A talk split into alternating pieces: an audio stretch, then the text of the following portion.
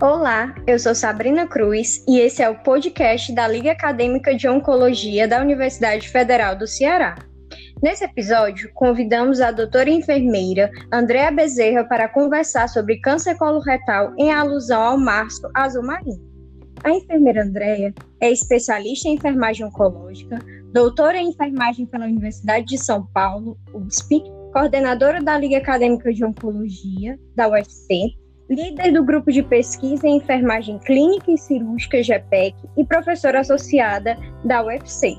Muito obrigada, professora, por ter aceitado esse convite.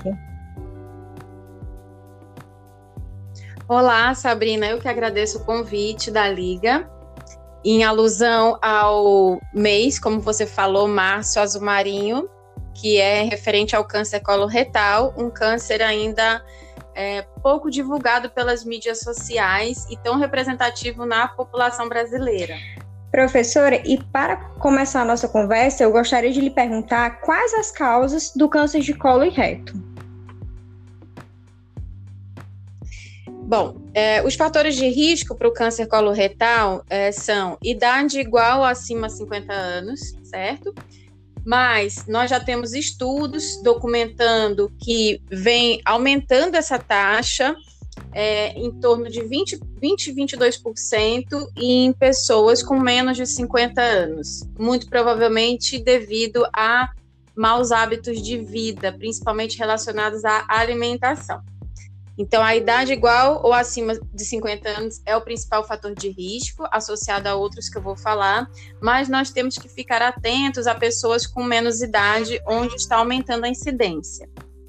É, nós temos também a questão do excesso de peso corporal, tanto o sobrepeso quanto a obesidade, como um fator de risco para o desenvolvimento desse tipo de câncer, que em geral estão associados à questão da alimentação, uma alimentação não saudável, ou seja, aquela alimentação é, pobre em frutas, vegetais e outros alimentos que contenham fibras, que vão aumentar é, a eliminação do bolo fecal, evitando com que essas fezes fiquem dentro do intestino e com certeza também os detritos dessas fezes que podem fazer mutação nas células do intestino. Então, essa alimentação pobre em frutas, vegetais e alimentos com fibras também representa um fator de risco.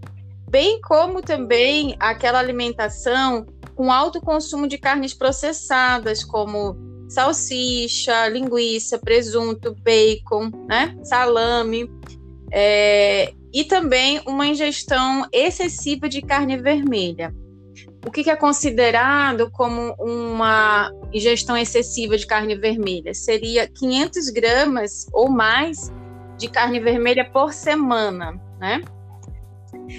Nós temos também o alto consumo de álcool, o uso abusivo do álcool, o tabagismo e também temos fatores relacionados a questões é, familiares e genéticas. Então, pessoas que têm na família caso de câncer de intestino, né, de cólon ou de reto, é, ou casos na família de câncer de ovário, útero ou mama, também devem ficar mais atentos, porque tem algumas mutações genéticas que ocorrem nesses tipos de cânceres que ocorrem também no caso do câncer de cólon e reto. Não é toda pessoa é, que teve câncer de mama na família ou de ovário que vai desenvolver o câncer coloretal, mas são pessoas que devem ficar mais atentas. É, nós também temos a questão da, da história de pólipos, né? A gente chama de polipose adenomatosa familiar, que é uma síndrome onde as pessoas de uma mesma família têm uma tendência a formar pólipos intestinais. O que são os pólipos? São tumores benignos mas que podem vir a se transformar em malignos. Geralmente essas pessoas têm inúmeros pólipos intestinais e uh, o ideal é que seja feita a remoção via um exame que nós chamamos de colonoscopia, onde se remove esses pólipos para evitar a modificação desses pólipos em cânceres de intestino. Outras doenças do cólon e do reto, como doenças inflamatórias, incluindo aí a retocolite ulcerativa e a doença de Crohn, que são doenças inflamatórias da parede intestinal, elas também são fatores de risco para o desenvolvimento do câncer coloretal. E esses pacientes eles devem ter um acompanhamento individualizado, né? É, então, esses seriam os fatores para o, o desenvolvimento do câncer coloretal que nós devemos ficar atentos. É, doutora Andréia, de acordo com o Instituto Nacional do Câncer, a incidência estimada para novos casos, tanto em homens como mulheres no Brasil, no ano de 2020, eram mais de 20 mil casos, é, classificando esse tipo de câncer como o segundo mais incidente, tanto em homens como, como em mulheres. Como as pessoas podem prevenir o câncer coloretal? Bom, é, a prevenção ela está muito relacionada aos fatores de risco que eu falei anteriormente. Então, a manutenção de um peso corporal adequado, através do que da prática de atividade física, de uma alimentação saudável, é, aumentar é, a quantidade de fibras na alimentação. Então, todos os alimentos que contenham fibras, os vegetais, as frutas, né? É, isso aí já vai ajudar é, muito a questão da prevenção, prevenir o desenvolvimento do câncer. Uh, outra questão que nós temos é, com relação à, à, prevenção ainda é procurar não fumar, não se expor ao tabagismo e evitar também o consumo abusivo de álcool. Né? Os outros fatores, que são os fatores hereditários, genéticos, é, nós não temos como prevenir, mas nós temos como detectar precocemente através de, de exames, né? É, em relação ao rastreamento, ele é indicado? E qual a população indicada para realizar os exames de rastreamento? Bom, é, nós temos o rastreamento populacional, que é, é aquele rastreamento que é feito para pessoas que não têm sintomas, é, e a gente tem um rastreamento voltado para aquelas pessoas é, que já têm sintomas, né?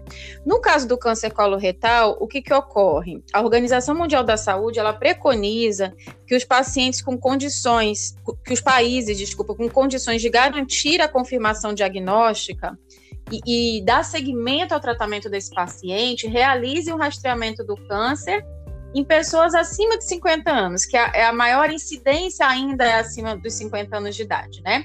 Por meio de qual exame? Por meio do exame de sangue oculto nas fezes. Então, vai ser feito um exame para avaliar se tem presença de sangue. O que é esse sangue oculto? É um sangue que muitas vezes a gente não vê é, no vaso sanitário quando a gente evacua. Ele já está é, diluído é, nas fezes, já digerido nas fezes, né?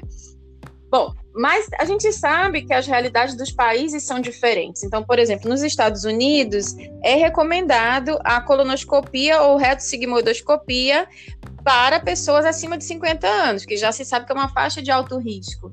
Então, é recomendado que essas pessoas façam para poder rastrear, ou seja, detectar precocemente. Né? E na medida que se encontrem pólipos, esses pólipos que são precursores também, também são removidos. Né? Uh, o que, que acontece no Brasil? O INCA ele segue essa recomendação da Organização Mundial da Saúde, mas como nós sabemos que nosso sistema de saúde é muito diferente do sistema de saúde é, internacional, é, o que, que é recomendado? Que aquelas pessoas que têm um risco aumentado, né? Como eu falei, pessoas que tenham casos de câncer coloretal na família, que tenham é, história de polipose adenomatosa familiar, ou que já tiveram um câncer coloretal anteriormente também, doença de Crohn ou retocolite, que são doenças inflamatórias intestinais, que elas procurem fazer esses exames. O restante da população, o INCA não recomenda o rastreamento populacional. O que, que é o rastreamento populacional?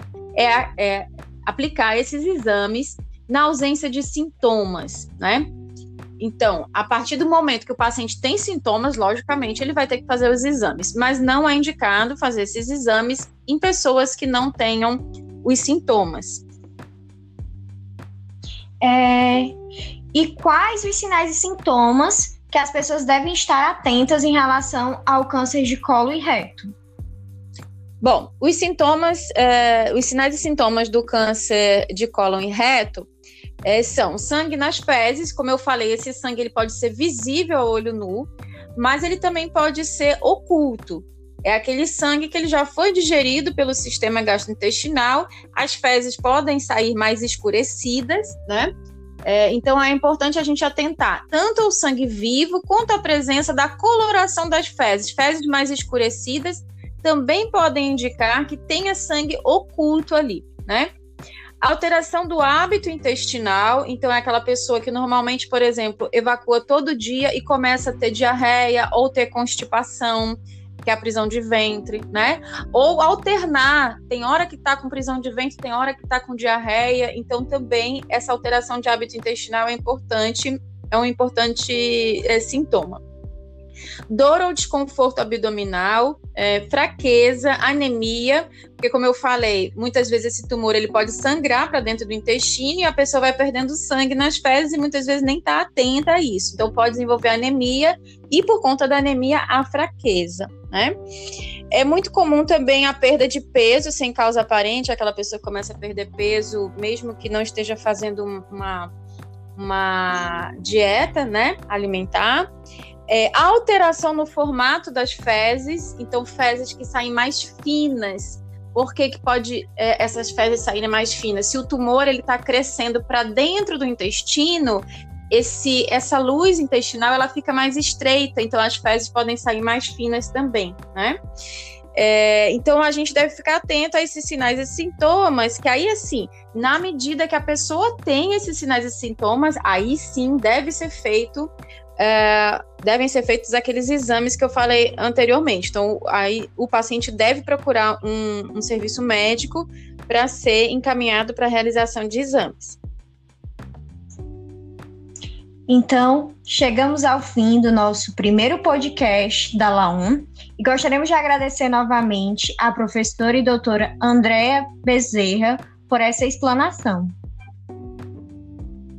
Eu que agradeço, Sabrina. É, fico muito feliz de vocês estarem tendo essa iniciativa. Que eu acho que vai auxiliar muitas pessoas, é, mesmo à distância. Gratidão, Alain. Muito obrigada a todos e até o próximo episódio.